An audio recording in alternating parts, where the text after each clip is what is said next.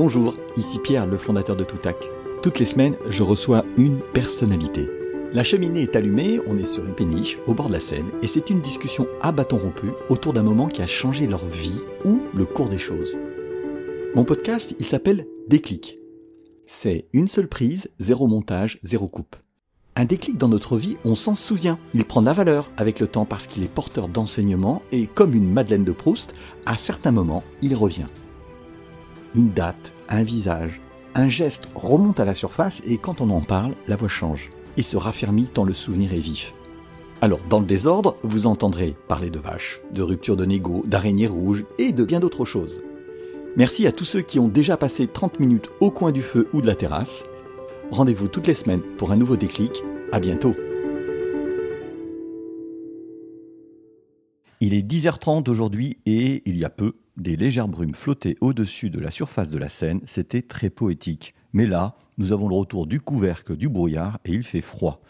On se croirait à Bruxelles, comme dit Angèle. Je m'appelle Pierre et suis le fondateur de Toutac qui crée des podcasts dédiés à la formation et à la communication par la voix et produit Déclic, ce moment où tout bascule.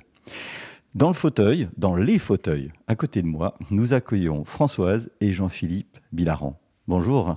Bonjour Pierre. Bonjour, Bonjour Pierre. Eh bien, merci tous les deux d'avoir accepté cette discussion. Pour la première fois, vous êtes deux invités dans des clics. Alors cela sera peut-être un peu plus long que d'habitude. D'habitude c'est 30 minutes. Bah tant pis, si c'est 40 ou 50 minutes, on prendra le temps pour laisser du temps à la parole à chacun. Alors, votre histoire commune mène une vie d'entrepreneur et une double passion peu banale pour l'art contemporain et la musique contemporaine. En 1958, ton père, Jean-Philippe, crée une entreprise sous licence de Velcro qui propose des solutions de fixation de textiles novateurs je vais appeler ça Scratch, comme on l'on dit communément. En 1974, tu prends avec tes frères la relève de l'entreprise et en 2012, tu transmets à ton tour l'entreprise à ta fille qui porte le nom d'Aplix et qui est devenue numéro 2 mondial dans son domaine. Dans les années 70, vous commencez une collection d'art contemporain et vous ouvrez un lieu d'exposition, le Silo, en 2012, à Marine, dans le Val d'Oise. Pourtant, constatant la spéculation de ce marché, vous décidez de devenir des mécènes pour des compositeurs de musique contemporaine. Jean-Philippe, tu t'impliqueras aussi dans la gestion de structures d'art avec la présidence du conseil d'administration du Centre national des arts plastiques et de la Cité de la musique. Voilà, j'espère avoir fait un tour euh, à peu près précis. Et avant de parler du déclic que vous avez choisi, j'aimerais vous poser une question à tous les deux qui est mais pourquoi vous tenez tant à faire visiter personnellement votre lieu, votre fondation, le silo, puisqu'il faut prendre rendez-vous avec vous pour visiter vos œuvres À vous de, répondre et on va alterner les réponses. Eh bien, parce que c'est une affaire tellement personnelle, c'est tellement les, les, les, œuvres nous tiennent tellement à cœur qu'il nous, il nous semble a que nous qui, qui pouvons transmettre euh, cette passion qui ouais. nous tient depuis plus de 40 ans. Ouais. Donc, euh, si on fait visiter ce lieu, c'est pour transmettre pour, euh, pour partager cette passion et faire découvrir à, à des gens de vraiment de tout horizon ouais. c'est l'art contemporain, enfin celui que l'on défend puisque c'est l'art minimal, conceptuel et géométrique abstrait. Donc c'est une certaine ligne. Vous m'expliquerez un peu plus, tard. Euh, plus tard. D'accord. Et, euh, et vous le faites en duo aussi?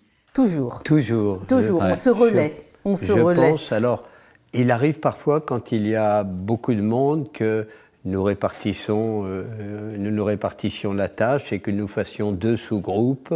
Et en, en, en, guidant l'un et l'autre, chacun un de ces sous-groupes. Mais en général, on aime bien, on aime bien se renvoyer un petit peu la balle, dire Françoise, qu'est-ce que à toi? Et puis Françoise me passe la parole et, et ça montre, ça montre, je pense, aux, aux visiteurs que c'est une aventure qu'on a vraiment faite à deux. Et d'ailleurs, si tu nous invites aujourd'hui à deux, deux. c'est bien parce que. J'ai compris que je n'avais pas le choix. non, on est, est on est, je crois qu'on est complémentaires. On se connaît depuis qu'on a 17 ans et 18 ans. Hein. D'accord. Et on est mariés depuis près de 60 ans maintenant. Très Donc, bien. Donc, on a fait le chemin Donc, euh, ensemble. Voilà, on a grandi chemin. ensemble un peu. Et, et, bien donc, alors je vais tout de suite aller vers la question qui est quel est le déclic que vous avez choisi Est-ce que vous pouvez nous raconter? Ah oui, ça, ah, ben ça c'était en 1975. On était avenue Matignon, pas loin de chez nous, on se promenait. Et tout d'un coup, on s'est regardé, on s'est arrêté, on regardait les tableaux en vitrine.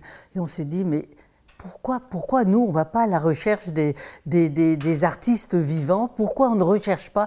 On, connaît l'art ancien, mais on ne connaît rien de l'art contemporain. Partons à l'aventure, ça va être tellement merveilleux de vivre avec les artistes, de rencontrer quelle chance ont eu les gens qui ont connu Poussin, Piero de la Francesca ou, Giotto. Donc nous, on va essayer de faire pareil. Mais on était totalement inculte donc voilà, on s'est dit, on va partir à l'aventure. Et c'était cette réflexion de ce dimanche, Avenue Matignon. Et, tu te souviens, il y avait du soleil, euh, il, faisait chaud. C'est-à-dire, est-ce que c'est encore aujourd'hui une image que tu as en tête? Il faisait, oui, le temps, le temps était clément. Il me semble que c'était au printemps. Oui. Euh, c'était un dimanche comme ça parce qu'on était sortis et, pour euh, pour faire du, entre, comme on dit, du lèche vitrine.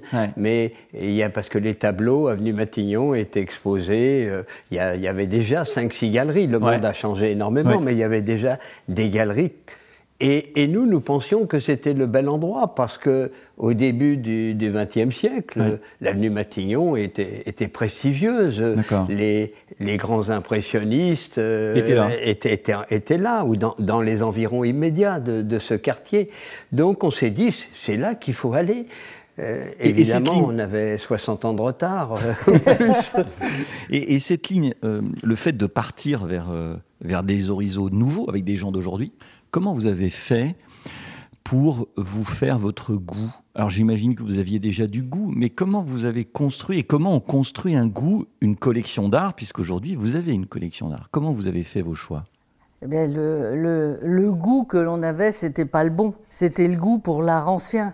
Donc c'est ça très très dangereux. Donc Donc faut le mettre de côté ce goût. Et puis euh, et commencer à, parcourir les expositions, les galeries, euh, euh, écouter, écouter les artistes, parce que pour nous, ce sont les artistes qui parlent le mieux. Et puis apprendre. nous, on dit, on a l'habitude de dire, on a fait nos classes. Nos classes, elles ont duré quand même, euh, je dirais, presque 7 ans. Oui, 7-8 hein ans. Et même peut-être. On a le souvenir on a le souvenir d'une visite qu'on avait faite. Je, te raconte cette anecdote. Dans une galerie qui était une jeune galerie à l'époque, une galerie euh, tenue par un personnage magnifique qui s'appelait euh, euh, Michel Durand-Dessert. Mhm. Durand, c'était son nom, Dessert, celui de sa femme. Et ils avaient une petite galerie, c'était rue de Montmorency. Et on nous avait dit, allez dans cette galerie, vous verrez, c'est nouveau. et on est monté au premier étage. Et on rentre dans la galerie et on voit trois tiges. De deux, grandes, deux grandes plutôt barres. Des barres, oui, des barres horizontales recouvertes de tissu. Et on se dit, il y a un monsieur qui fumait la pipe. On dit, bon, l'exposition n'a pas dû commencer. Nous sommes partis, revenus la semaine suivante, la même chose. Alors là, on interroge, on dit, pardon monsieur, mais votre exposition, ben, c'est ça. Ouais. Ah, et qu'est-ce que c'est ça Et il nous explique que c'était un artiste qui avait retiré de ses tableaux une bande qu'il appelait le, channel, et c'était la trace de, ce tableau qui restait. Et pour nous, c'était un déclic. On s'est dit avec Françoise, mais, mais l'art finalement, ça s'apprend. C'est pas j'aime, j'aime pas.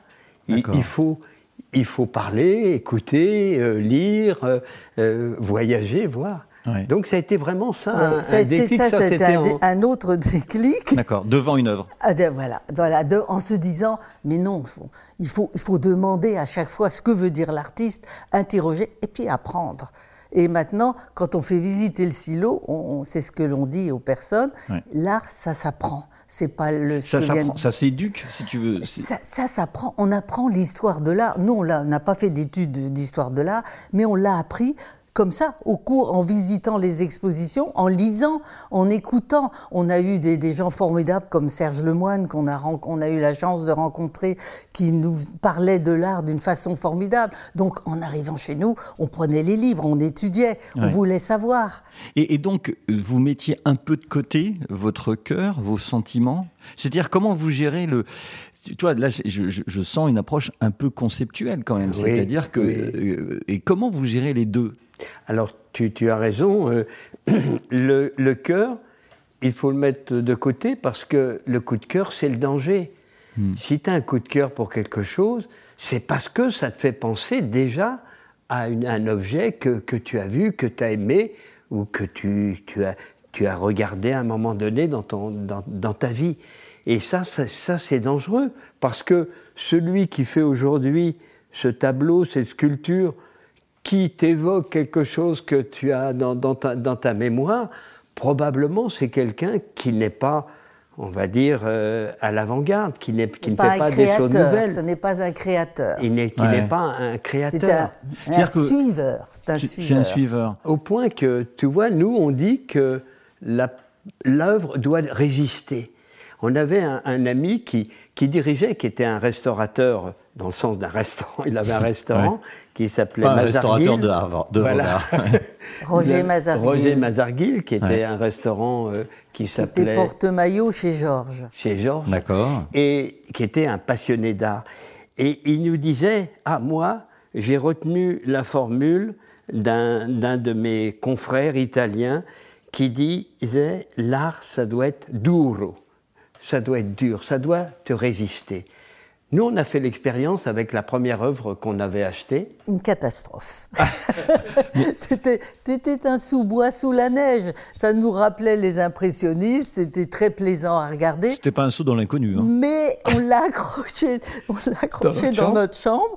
Et puis on le trouvait tellement beau quand on achetait, un second, même si à l'époque, nous, quand on achetait, c'était bon, on, c'était, on payait à la petite semaine et c'était, c'était important ce qu'on donnait. Et puis au bout de, six mois, on s'est regardé encore un matin on s'est regardé dans notre chambre et on s'est dit mais qu'est-ce qu'on a fait? Qu'est-ce qu'on a été acheté C'est sans intérêt, on peut plus les voir ces tableaux. On peut plus les voir où on passe devant sans les regarder. Donc on a pris les deux tableaux, on les a ramenés dans cette grande galerie de l'avenue Matignon. D'accord. Et on nous a donné en échange des, de petits dessins. Mais c'était peu importe, on ne voit plus les voir parce que c'était une erreur de notre part. Donc euh, voilà, on est rentré à la maison avec nos petits tableaux, nos petits dessins. Et alors, quel a été finalement euh, euh, au début, parce que c'est passionnant de comprendre comment vous, vous faites ce saut, c'est-à-dire vous tournez le dos à ce qu'on voit, finalement vous tournez le dos un peu à votre intuition. C'est-à-dire que l'intuition est née du, passé, donc il faut que vous désappreniez à, regarder les œuvres. Oui, oui, oui, oui. Et, et quelle a été finalement la, la première rencontre d'artiste qui vous a frappé et qui vous a guidé? Vous en avez eu certainement beaucoup. Alors, j'ai d'abord eu une rencontre en 78 d'un monsieur qui s'appelait Édouard Loeb, qui était le frère de Pierre Loeb, le grand marchand d'après-guerre. Et Édouard Loeb avait une petite galerie rue de Rennes. Et en vitrine, il avait un tableau de Magnelli. Magnelli, c'est un peintre qui est mort dans les années... En 71, je crois. 71. Et il était mort, mais on a pu, on est rentré dans la galerie. Ce tableau était de 1914. C'était un tableau merveilleux. Et là, on a rencontré après Madame Magnelli à Meudon. On est allé mmh. la voir. On est devenus très amis. Mmh. Et elle nous a appris la rigueur, la construction que dans un tableau, c'était très important la rigueur et la, et la, et la que construction. Que le tableau soit pensé, avant d'être réalisé. Elle nous a parlé de Harpe, de Sophie Tauber Harpe, de Jean Harpe et, de sa femme. Elle nous a parlé de Théo van Doesbourg, qu'elle avait connu, qu'elle avait côtoyé. Tout ça, ça nous a ouvert les yeux. On est allé chez elle à Meudon, on a vu des tableaux très construits. Et on s'est dit, oula, ça c'est déjà un... Et ensuite, on a on a eu, on a rencontré Jan Voss. Jan Voss, qui est un artiste avec qui on, est, on, a gardé des œuvres de lui, mais c'est plus un artiste que l'on suit, mais pour qui on a une grande affection. Parce que d'abord, on se côtoie toujours, on est heureux de se voir. Et il est la première fois qu'un tableau de lui est rentré à la maison. C'était un grand tableau blanc avec une sorte d'écriture. Il racontait un peu son histoire avec des, et c'était quasiment abstrait, hein. totalement abstrait. Et là, ça, tout ce qui était au mur, on s'est dit oh là là, là ça va plus du tout. Donc tout ça, ça a été des et, donc vous avez commencé à décrocher des choses que vous aviez achetées pour raccrocher de nouvelles choses. Et on a été plus loin, Pierre. C'est qu'à un moment donné, on a on a tout enlevé. On a enlevé les meubles, on a enlevé le tissu qui était sur les murs, la, moquette. et on a dit le plancher, il doit être blanc, les murs, ils doivent être blancs, les meubles euh, qu'on avait hérités de, nos parents, bah, il faut les changer et mettre des meubles. Le Corbusier, euh, Stark, de, voilà. Notre, Donc on a changé. enfin, moderne, on va dire. Oui, je comprends, contemporain. Voilà, voilà, voilà. Donc on a changé notre environnement déjà, de, notre façon de. Et puis, et puis, euh, on a rencontré quand même aussi des personnes formidables comme Suzanne Paget, grâce à Yann Voss. Hmm. Suzanne Paget, vous savez, qui dirige euh, maintenant le, le, chez, chez, chez, Arnaud. Donc euh, c'était quelqu'un. Quand on a dîné avec elle, on l'a écouté parler et on s'est dit, oh là là, il faut peut-être... Là, nous, on fait, on fait fausse route là, dans tout ça. Donc, tout ça, ça a été une suite de petits déclics. Euh, mais vraiment, on a appris qu'il fallait être très modeste dans ce domaine, écouter, et puis après, euh, faire euh, son idée à soi. Il hein. ne faut pas, faut pas, faut pas faire une collection avec des oreilles, parce que ça, il y a trop de gens qui le font, et c'est surtout pas ce que l'on a fait. il faut, hein, il faut savoir que euh, notre critère maintenant, c'est qu'est-ce que cet, cet, artiste apporte à la grande construction qui est, celle de l'art. L'art, c'est une immense pyramide, ou je le sais, ou bâtiment, et chacun qui compte dans l'histoire de l'art y a apporté une pierre. Donc quand on regarde une œuvre, hein, on se dit, ben, là, qu'est-ce que ça apporte? Alors il faut regarder plus d'une, il faut parler avec l'artiste, etc. Et là, à un moment donné, on se dit, ah, lui, il apporte sa petite pierre. Au début, c'est souvent très petit, très mince, parce qu'il y a les influences. Mhm. Tout artiste a des influences, qu'elles le confortent ou au contraire qui s'opposent à des, à des anciens. Mais pour nous, c'est ça qui est essentiel. C'est valable quand on, a déjà la connaissance, quand on a appris. Parce que pendant les sept premières années où on, a, on était en train d'apprendre quand on faisait nos classes. Là, on aime un petit peu tout, on ne sait pas ce qu'on aime, on va un peu dans tous les sens. Et, puis, vous, vous, achetez quand même, c'est-à-dire que euh, vous commencez à acheter ou vous, surtout vous tournez On commence un peu à acheter, mais pas bien. Enfin, c'est parce que le goût n'est pas fait. C'est comme c'est dans tous les domaines, c'est la même chose. Hein.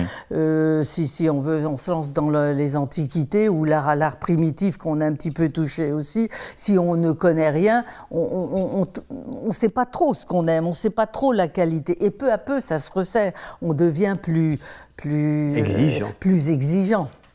D'accord. Et quand tu vous, quand vous, êtes en, relation avec un artiste, vous commencez à en acheter euh, une œuvre, puis deux, puis trois, puis peut-être plus. Est-ce que, est que le, regard de l'artiste change vis-à-vis de vous? Parce que vous êtes quand même celui qui va lui apporter du, du, financement pour sa vie. Est-ce que vos commentaires, il va en tenir compte? Comment s'instaure le dialogue entre un collectionneur acheteur et un artiste? Alors, euh, le, plus souvent, euh, on n'achète euh, pas directement à l'artiste. Hein. D'accord. On, achète via le plus souvent des galeries. On achète également en vente publique, mais là en en parlant à l'artiste, en disant il y a une œuvre de toi qui passe, est-ce que tu es d'accord, est-ce qu'on peut l'acheter? Le plus souvent, il dit oh, ben, je serais ravi que ça soit chez vous plutôt que, que chez quelqu'un que je ne connais pas. Et euh, on l'achète à lui quand il se trouve qu'il n'a pas de galerie à un moment donné, etc. Mais euh, je ne pense pas que le, fait qu'on soit acquéreur euh, pollue nos relations amicales avec l'artiste. Hmm. Il y a des artistes, d'abord, qu'on ne peut plus acheter, parce que les, les, prix de leurs œuvres se sont envolés et sont inaccessibles pour nous. Il y en a d'autres auquel on n'a pas acheté depuis un pas mal d'années, mais avec lesquels on a toujours ces relations amicales euh, qui fait qu'on a la même passion, on partage les passions pour euh, un certain nombre euh, d'événements artistiques, qu'on va aussi parler avec eux des, choses de la vie courante. on va parler gastronomie, on va parler voyage, et ce qui fait que ce sont des amis au, sens, au sens fort. Et je pense hein, qu'il n'y a pas il n'y a pas de, pollution de. Oui, parce que chez nous, l'amitié avec les artistes, c'était très important. Hein. Si, vraiment, si on, on a l'habitude de dire qu'on n'a pas voulu être euh, collectionneur au départ, on a voulu être dans notre époque, vivre avec les artistes de notre époque, et puis surtout après se dire mais on va vivre avec eux. Et Jean-Philippe était un homme d'affaires, voyageait beaucoup, mais les repas d'affaires, il les évitait au maximum parce que nos, repas, nos dîners, c'était avec les artistes. D'accord. Et alors, euh, tout au début, en, préambule, euh, tu disais Françoise que vous avez fait une sélection, vous êtes vers de l'art minimaliste, oui, conceptuel. conceptuel? Et comment vous êtes arrivé, parce que là tu parlais encore de tableau donc je ne suis pas sûr que vous achetiez beaucoup de tableaux encore aujourd'hui. Euh, euh, non, ça dépend. Il y en a parfois qui font encore des, tableaux, Mais enfin... Et qu'est-ce qui vous a amené à aller jusqu'à l'art minimaliste et l'art conceptuel? Comment vous avez fait ce travail de d'épuration? Je ne sais pas comment, comment dire. Alors Françoise a, évoqué tout à l'heure euh, une rencontre avec Madame Mayeli, hein, qui nous a appris, fait découvrir l'art euh, du Bauhaus, euh, l'art euh, de Stel, l'art constructiviste aussi, quand on a poussé. et on a eu deux idoles. On a enfin, deux idoles. Bon, hmm. j'exagère. deux, parrains, deux parrains qui sont Mondrian et Malevich. D'accord. Et ça, ça nous a guidés. Et tout l'art vers lequel on s'est tourné, c'est un art où les artistes remettent en cause le statut des œuvres qui sont en train de, des œuvres du passé. Euh, c'est la peinture qui, qui remettent en cause la peinture et la sculpture. Et la sculpture. Euh, c'est la, la, peinture qui est remise en cause. Qu'est-ce qu'on peut faire après, après des hmm. les, trois, les trois monochromes? C'est la sculpture qu'est-ce qu'on peut faire après Brancusi? C'est donc euh, tout ça qui nous a guidés et on sait qu'il y a d'autres formes d'art hein, qui existent. Il y a un art sociétal qui va parler de la société. Aujourd'hui, on parle beaucoup d'un art euh, qui s'intéresse aux minorités, hein, minorités, la femme, euh, les, les, personnes, les personnes, les minorités ethniques, etc. Nous, on sait que ça existe. Hein, euh, qui est un art souvent figuratif, mais nous, ce qui nous intéresse, c'est cet art-là, cet art qui va remettre, remettre en question les, les, problèmes fondamentaux de peinture, sculpture. Voilà, voilà des artistes comme Claude Ruteau, qui, qui lui a remis complètement en question l'histoire de la peinture. Karl André, qui, a, qui est aussi la sculpture, lui, qui, qui est venu de Brancusi, Rodin Brancusi, et puis, puis qui, a inventé Toroni. du Toroni avec son empreinte. Hmm. Euh, c'est, pour nous, sont des artistes majeurs. Et, qu'est-ce qui va faire que euh, vous allez décider d'accrocher et de rendre visible votre collection, donc euh, le silo, euh, vous créez un endroit dans le nord de, l'île de France, dans, le nord de Paris. Euh, qu'est-ce qui vous amène à faire ça? Pourquoi un collectionneur privé se dit à un moment donné, je franchis un pas? Qu'est-ce qui s'est passé? Ben, Pour défendre nos artistes, on trouvait que même si certains étaient présentés, parce que beaucoup sont présentés au Centre Pompidou, dans les musées, mais on trouvait pas assez montrer des ensembles. Nous, on cherche pas à faire un échantillonnage d'artistes. On suit une quarantaine d'artistes, mais on les suit depuis certains 30 ans, 35 ans. Donc on a des ensembles de ces artistes, d'œuvres de ces artistes. Donc on, fait, on veut montrer aux gens le, le, ce qu'un artiste plus plusieurs œuvres de cet artiste. Pour la compréhension, c'est indispensable. Voir une œuvre d'un artiste, c'est très difficile à, juger l'artiste. Donc, nous, on voulait faire des ensembles. Et, donc, c'est pour défendre nos artistes, défendre leurs œuvres. En fait, on s'est dit, là aussi, il y a un déclic. Hein. On s'est dit un jour, tu sais, on avait, on avait tout mis dans des containers. Euh, on avait quatre containers. On prêtait des œuvres et, les, malheureux, euh, le malheureux transporteur qui à chaque fois devait aller chercher au fond d'une caisse une œuvre, euh, et toutes les autres restant là, on s'est dit un jour, mais c'est pas possible. On dit qu'on défend les artistes et leurs œuvres sont enfermées et on ne les montre pas. vraiment les défendre, c'est les montrer. Bien sûr, c'est acquérir leurs œuvres, mais avant tout, c'est les montrer. C'est ça qu'ils attendent. Et c'est ce qui a été de. Oui, mais on l'a fait un peu tardivement parce que Jean-Philippe travaillait beaucoup. Il a fallu qu'il soit en semi-retraite pour que on se dise bon, il faut, il faut trouver un lieu et il faut faire partager notre passion. voilà. C'est alors je, J'espère que je vais pouvoir venir, donc on prendra rendez-vous. Moi, j'ai très envie de le voir. Et quand j'ai vu les photos donc sur Internet, ça m'a fait penser à un lieu que j'ai visité au nord de New York, qui est Beacon. La Beacon, c'est notre modèle. Ce qui est un, endroit, alors absolument extraordinaire, vraiment, enfin en tout cas qui m'a beaucoup, euh, beaucoup enthousiasmé. Et vous avez pensé à ça quand vous avez créé le silo? Bien sûr. Bien, sûr. Pour nous, c'est, si tu veux, il y avait, il y avait cet exemple-là, mais qui, qui, est à une dimension euh, dix fois la nôtre, hein, parce que nous, on a 2200 mètres carrés. La Diabicone, je crois que c'est 24 000 mètres carrés. Hein. C'est une ancienne usine de Nabisco. Donc euh, Exactement. Et c'est un, lieu, un lieu magique. Et un de nos grands plaisirs, c'est quand, quand un, un, Américain, parce qu'on reçoit pas mal de trustees, hein, de la côte Est, de la côte Ouest, etc., mmh. ils viennent en groupe, et quand il y en a un qui dit on ne savait pas qu'il y avait une petite diabicone en France. Alors non, nous, nous on fond à ce moment-là. Alors il y a eu d'autres exemples quand même. On a eu, euh, il y a un ou deux collectionneurs belges extraordinaires euh, qui sont malheureusement dans les 24 derniers mois tous les deux, tous les deux disparus, mm. euh, qui avaient des, des ensembles qu'ils montraient et ça, c'était, c'était des, gens, des gens admirables aussi. Hein, oui, oui, oui, il y avait euh, à Gand les, Herbert, Annick et Anton Herbert. Anton vient de mourir mmh. malheureusement. Mmh. C'était des amis. Et puis il y avait Herman Daled qui, lui, a vendu une partie de sa collection au MoMA à New York. C'était des amis très proches avec qui on a beaucoup échangé. Et c'était un peu des modèles aussi. Et, est-ce que je peux semer la zizanie entre vous deux secondes en vous demandant si vous êtes toujours d'accord. Parce qu'à un moment donné, si vous êtes deux, vous pouvez très bien ne pas avoir la même appréciation des choses. Non, non, écoute, on est franchement, je pense qu'on est toujours d'accord.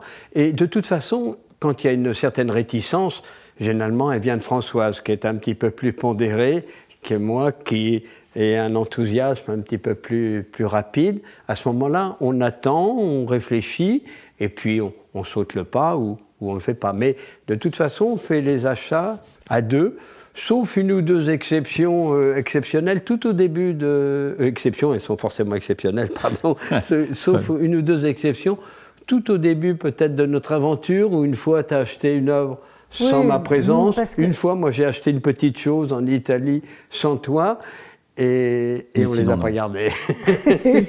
Alors j'ai une question qui, va plus vers toi, Jean-Philippe, puisque euh, oh, quand tu étais dirigeant de ton entreprise, tu as aussi euh, euh, créé une usine en, ayant un soin particulier à l'esthétique de cette usine. C'était dans la même démarche. Tu peux nous raconter pourquoi tu as fait ça? Bien sûr.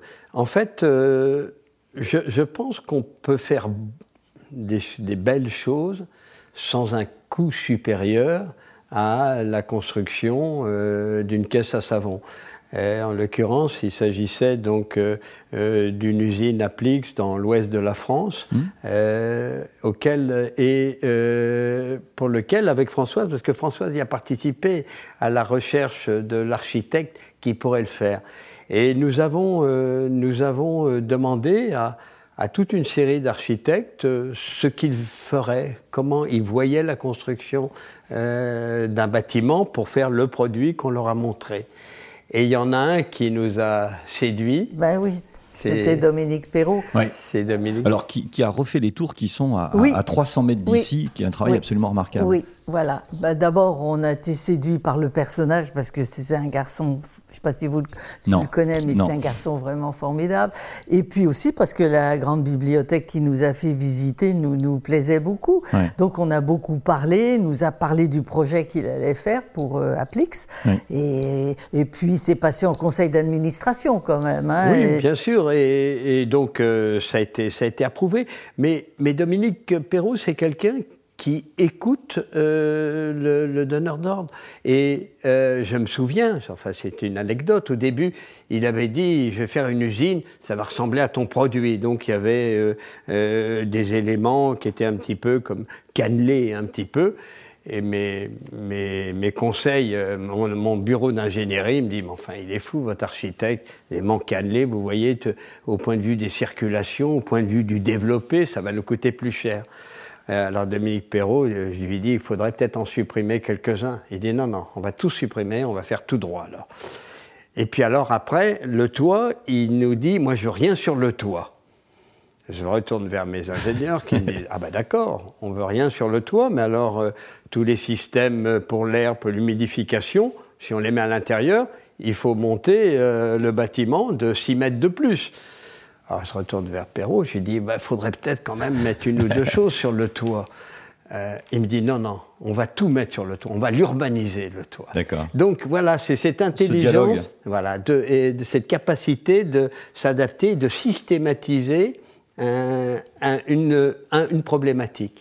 Et, ça, moi, je l'ai trouvé euh, absolument exceptionnel euh, dans, dans cette dans cette mission hein, qu'il a, C'était une belle aventure aussi qu'on a menée à deux parce que J'étais là bien présente aussi, aussi sur ce projet. Et il l'a agrandi, l'usine, il a encore récemment, il l'a agrandi de, de, plus de 50%, et c'est lui à qui euh, euh, ma fille, notre fille, a confié, a confié aussi, aussi cette, ce travail. Et, pour le silo, c'est à lui qu'on a demandé au départ. Et Mais je crois que vous n'avez pas continué. On a déposé le permis de construire avec lui, et puis après, à l'intérieur, il voulait faire un grand escalier. Il m'a dit, ça vous suffira d'avoir autant de mètres carrés. Je ne sais plus combien il nous laissait, 1200 mètres carrés. Mais je lui dis non, Dominique, nous, il nous faut plus que ça. C'est pour les artistes. ah oui, mais, mais, euh, oui, mais alors comment je vais faire? Je lui dis, mais écoute, Dominique, là, c'est pas toi qui va être l'artiste, c'est les artistes qu'on présente. Alors il a souri, il a ri, puis il a dit, oui, tu as raison, cherche un jeune architecte, et ce qu'on a fait. On a fait un. Et je suis derrière. Et il a dit je serai là en soutien. Et il a toujours été là. Maintenant, c'est un fou du silo. On est toujours très proches, très amis. Ça n'a Mais il a su se retirer parce qu'il s'est dit ok, c'est pas voilà, pour moi. ça n'a pas du tout altéré notre amitié. Mais aussi, je pense que c'est un projet. Lui, il aime bien faire une vraie création. Le bâtiment existait, le silo. C'était un aménagement intérieur. Donc, je pense qu'il. C'était un silo à grains? Oui. D'accord. Oui, oui. Alors, euh, on, va passer sur la, deuxième partie euh, de votre passion que j'évoquais tout au début, qui est la musique. Euh, j'ai entendu, j'ai lu que vous aviez renoncé en partie à l'art contemporain, parce que j'entends que vous continuez quand même à... Non, c'est parallèle. C'est parallèle, mais que vous êtes allé vers le soutien de créateurs, de musiciens qui créent de la musique contemporaine. Oui, oui.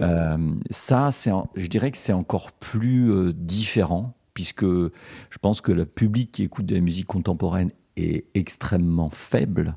Ça demande aussi un apprentissage. Comment vous avez sauté ce pas? Et surtout, il n'y a pas, il a pas, de, il a pas de, un problème d'argent. Il n'y a rien à acheter et rien à revendre. Il, y a, il y a à aider le compositeur.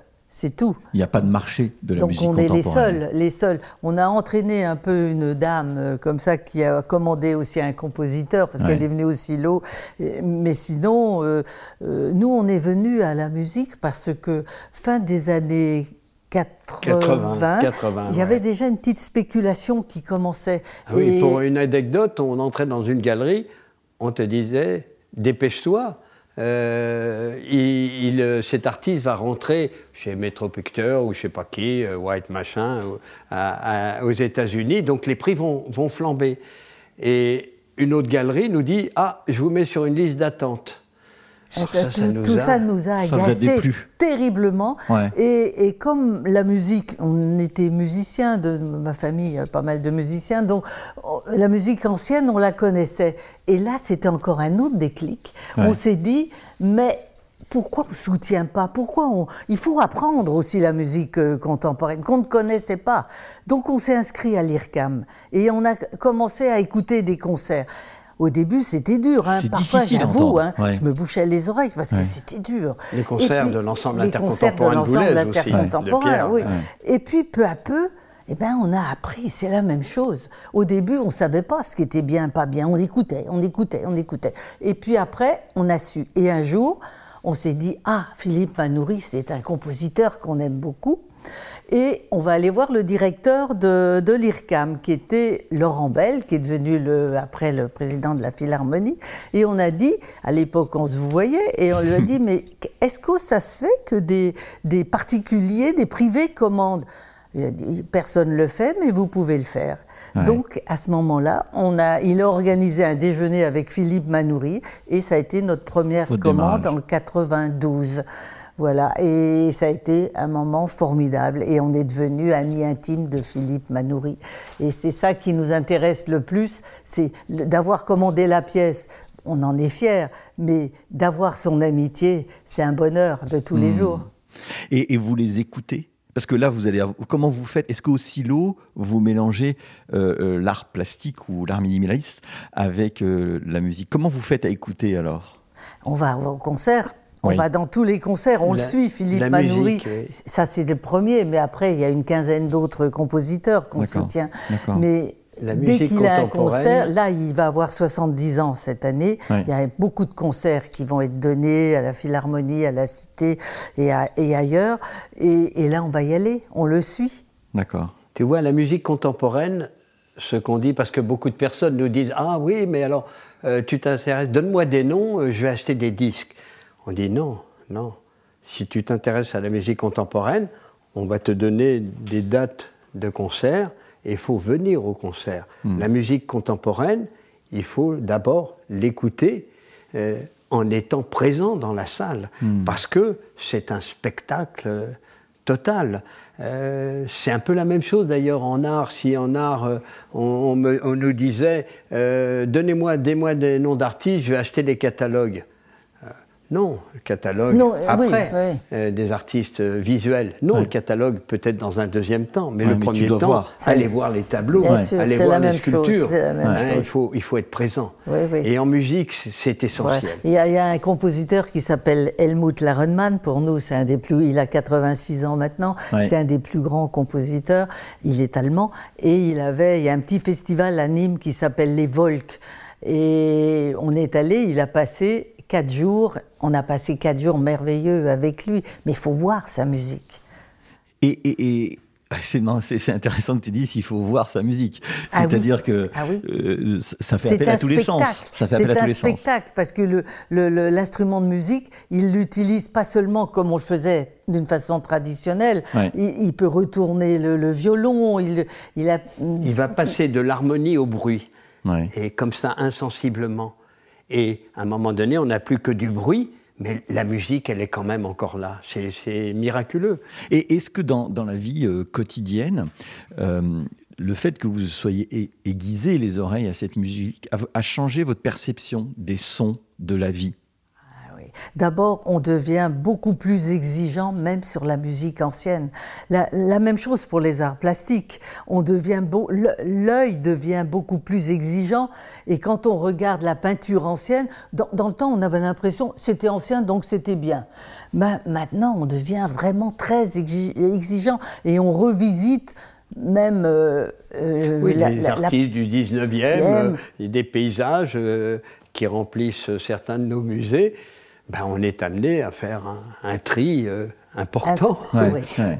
Et en musique, la même chose. Il y a des choses qui, de même des plus grands, euh, y compris de Mozart, bah, qui nous paraissent un peu, un peu faciles, qui sont des œuvres de circonstance. Même si Mozart est un très grand. Mais, oui, parmi les plus grands, bah, bien sûr. Un des plus grands. mais, on, juge à l'intérieur de, de l'homme.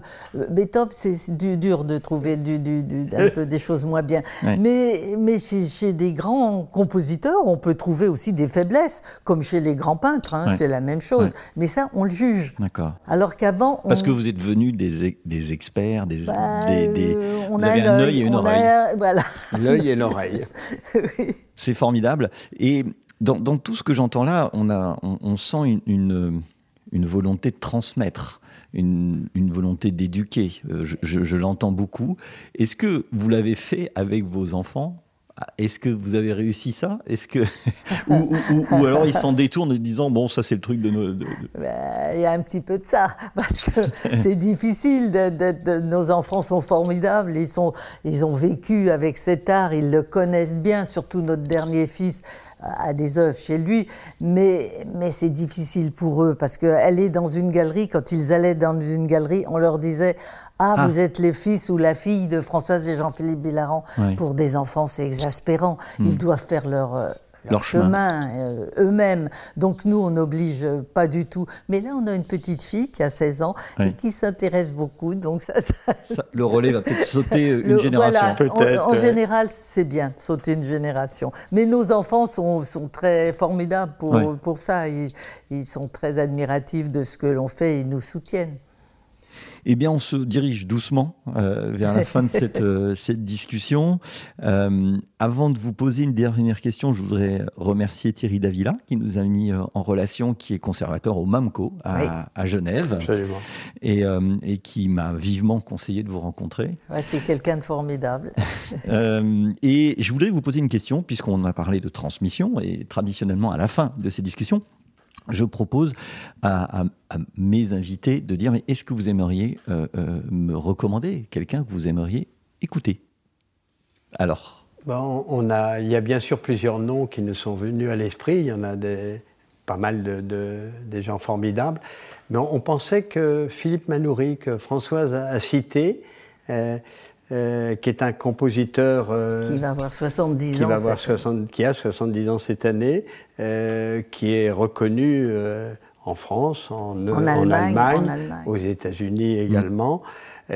et qui a un parcours assez assez étonnant, puisque faut qu'il faut qu'il vous le raconte hein, quand il, a commencé dans, son Auvergne comme ça, euh, très loin, très loin de la musique, et comment il l'a découvert. Et, et, le personnage est, passionnant. Euh, de, hein, Alors il a enseigné. Euh, il a enseigné une année au Collège de France, il a été choisi, donc, et c'est un homme qui est toujours passionné, qui envoie des lettres parfois très polémiques, mais un peu comme faisait son, père spirituel euh, Pierre Boulez, Pierre dont il était très proche. pense que après Pierre Boulez, je pense qu'en France, c'est le grand compositeur après Pierre Boulez. Eh ben, écoutez, merci beaucoup de, de, cette idée. Et puis, vous m'aiderez peut-être à le rencontrer, parce que je ne sais oui, pas oui, le contacter. et puis, je vous remercie infiniment d'avoir pris le temps de, de cette discussion et, et de nous, nous raconter cette, cette belle histoire. Bah, merci à toi. Comme vous le dites, c'est notre bonheur. Merci à toi. Merci. Au revoir. Au revoir. Voilà, cet épisode de Déclic produit par Toutac Pro est terminé. Si vous en êtes là et que vous l'avez aimé, laissez des commentaires et une notation sur votre plateforme d'écoute préférée ou laissez-moi un commentaire sur LinkedIn. Je me ferai un plaisir de vous répondre. Rendez-vous toutes les semaines pour un nouveau déclic. À bientôt.